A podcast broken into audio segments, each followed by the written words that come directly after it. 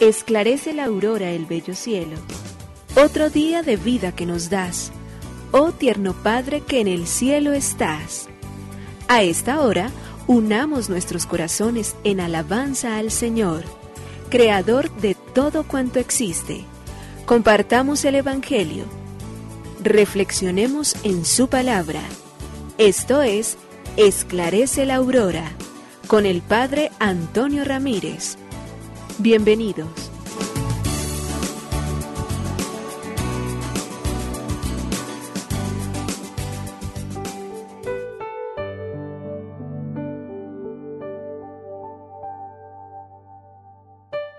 Con muy buenos días, hoy lunes 22 de noviembre del año 2021. Nos levantamos nuevamente llenos de agradecimiento con Dios por darnos la vida, por concedernos entonces volver a comenzar una nueva semana de bendiciones, de gracias, de misericordia infinita de quien nos llama a vivir y a hacer y a cumplir nuestras propias tareas. Gracias Señor por darnos la oportunidad de volver a comenzar. Padre bueno, tú eres el Dios de la vida, tú eres el alfa y la omega, tú eres el principio y el fin de todo cuanto existe. Señor, en tus manos están puestas todas las cosas, y por ello, Señor, pedimos tu misericordia infinita, la gracia de tu bondad, el deseo intenso y profundo de poder todos los días conocerte, amarte y servirte cada vez mejor, porque estamos llamados en nuestra vida a poder descubrir ese tesoro de gracia que eres tú mismo, el único que nos hace vivir tranquilos y serenos, el único que da razón y sentido a nuestra propia existencia, el único que nos ayuda a cobrar la razón de cuanto somos y tenemos. Por ello, Señor, no podemos nada más que dirigirnos a ti agradecidamente y de manera especial entonces también implorando tu bendición para que los días que están por venir, las horas que estamos por vivir, las relaciones que vamos a establecer, todas las gracias en las cuales tú nos vas a permitir realizar a lo largo de estos días se conviertan para todos en una bendición, primero para nuestra propia vida y luego para todos aquellos que entrarán en contacto con nosotros. Que estos días, que estas horas, que estos meses, que estas semanas, que estos años que habremos de vivir, todos ellos estén dirigidos a agradecerte de manera especial con nuestra forma de vivir auténticamente cristiana, que sea siempre y en todo momento razón y fuerza para poder decirle a Dios que eres nuestra fuerza, que eres nuestra esperanza, que en ti vivimos, nos movemos y existimos. Por ello te decimos gracias, Señor, Creador del universo. Nos unimos a la Iglesia Universal que ora. Esclarece la aurora el bello cielo, otro día de vida que nos das. Gracias a Dios, Creador del universo, oh tierno Padre que en el cielo estás. Nuestras voces unimos al concierto que el universo eleva ya en tu honor. Desde la tierra al cielo más profundo, tierno Padre magnífico Hacedor, conserva nuestras almas sin pecado, a nuestro cuerpo da fuerza y salud, y nuestra mente ilumina piadoso con un rayo benéfico de luz. Por nuestra amada patria suplicamos, por la iglesia elevamos oración, por nuestros amados padres y familia, siempre dichosos los hagas tú, Señor. En tu santo nombre, comenzamos este día de vida que nos das. Haz que lo acabemos santamente, oh Padre nuestro que en el cielo estás.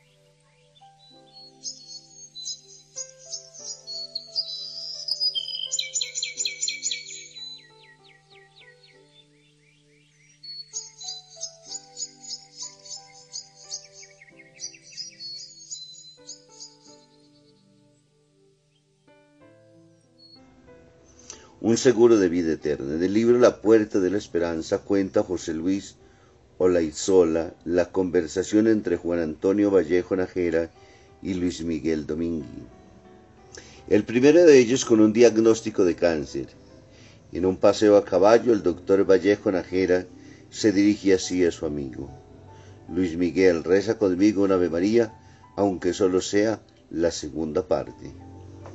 Santa María, Madre de Dios, ruega por nosotros pecadores.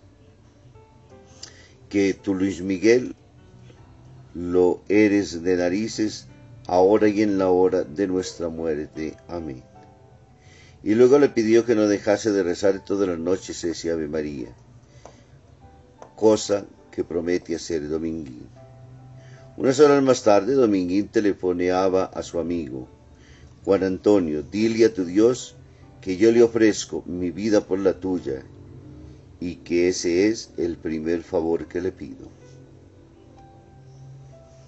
La costumbre de rezar las tres Ave Marías cada noche antes de acostarse da una enorme confianza, una paz, una tranquilidad interior, una alegría inmensa, una confianza de poder pensar en cualquier cosa que pueda acontecer, pero de manera especial en términos de nuestra muerte.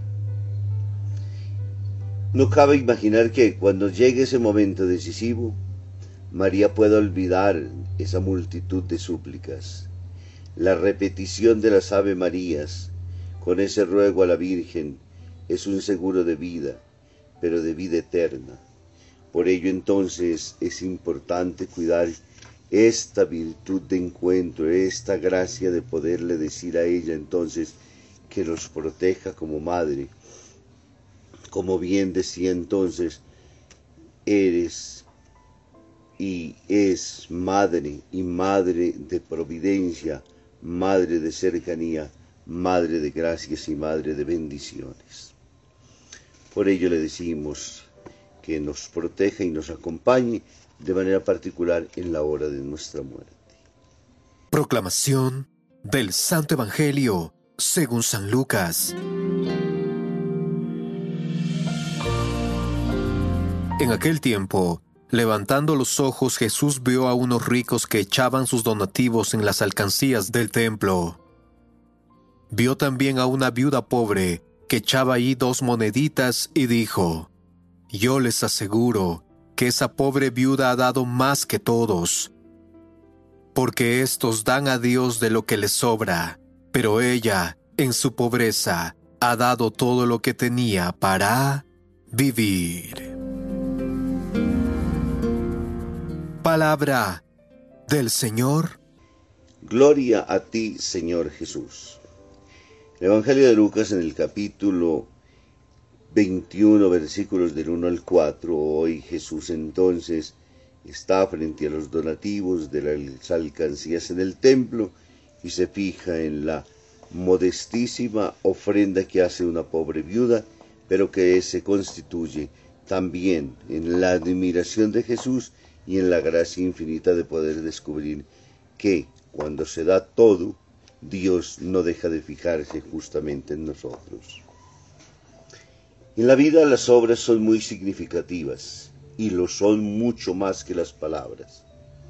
A veces nos quedamos solamente en decir palabras, a veces nos quedamos solamente en poder en algún momento de la vida pensar inclusive en todo el bien que pudiéramos hacer, pero nunca llevarlo a la concreción de la cual debe ser siempre necesario en el camino para poder entonces de que esas obras se conviertan en acciones.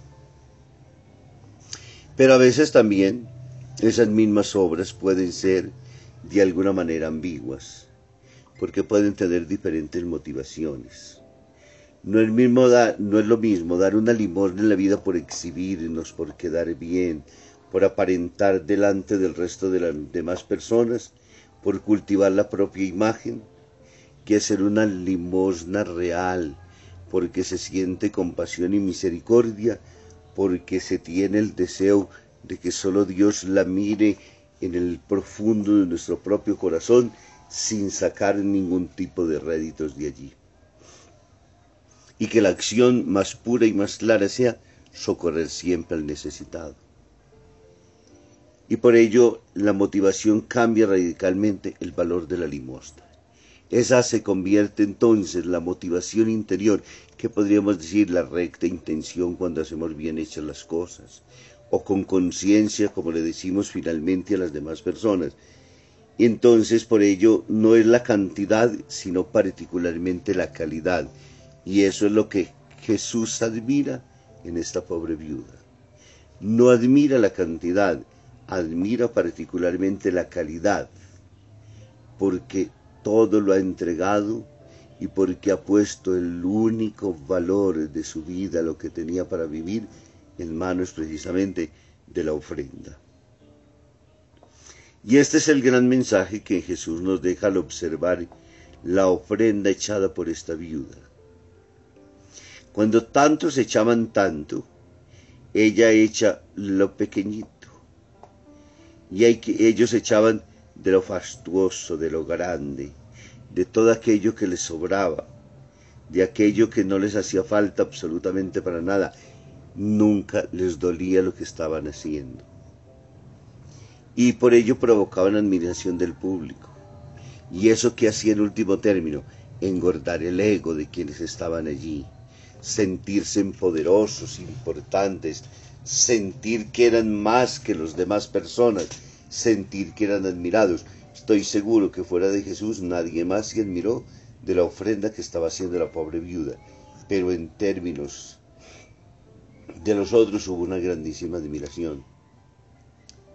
Por ello la pobre viuda echa lo poco que tiene, pero con sencillez y en silencio. Y echaba lo poco que le quedaba para vivir, una limosna que le dolía.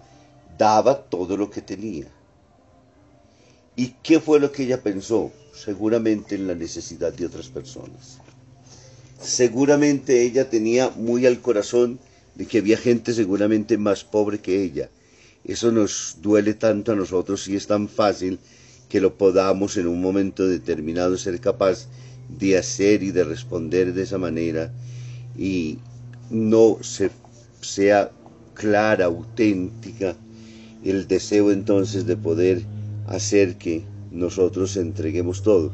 La mujer sí pensó todo, entregó todo porque pensó en otros, porque sintió el dolor de los otros, porque se dejó conmiserablemente, entonces en el corazón mismo sintió el dolor y la necesidad de los demás, que es lo único que nos mueve a darlo todo, a entregarlo todo.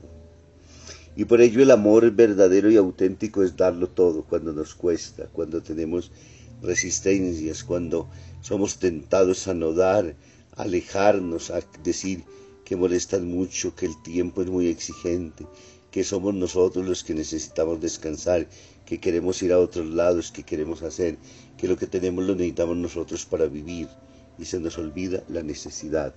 La mujer vio la necesidad de los otros, pensó en ellos y por ello lo entregó todo. Que nuestra vida pueda ser gastada también de igual manera. Dios bendiga el Padre, el Hijo y el Espíritu Santo.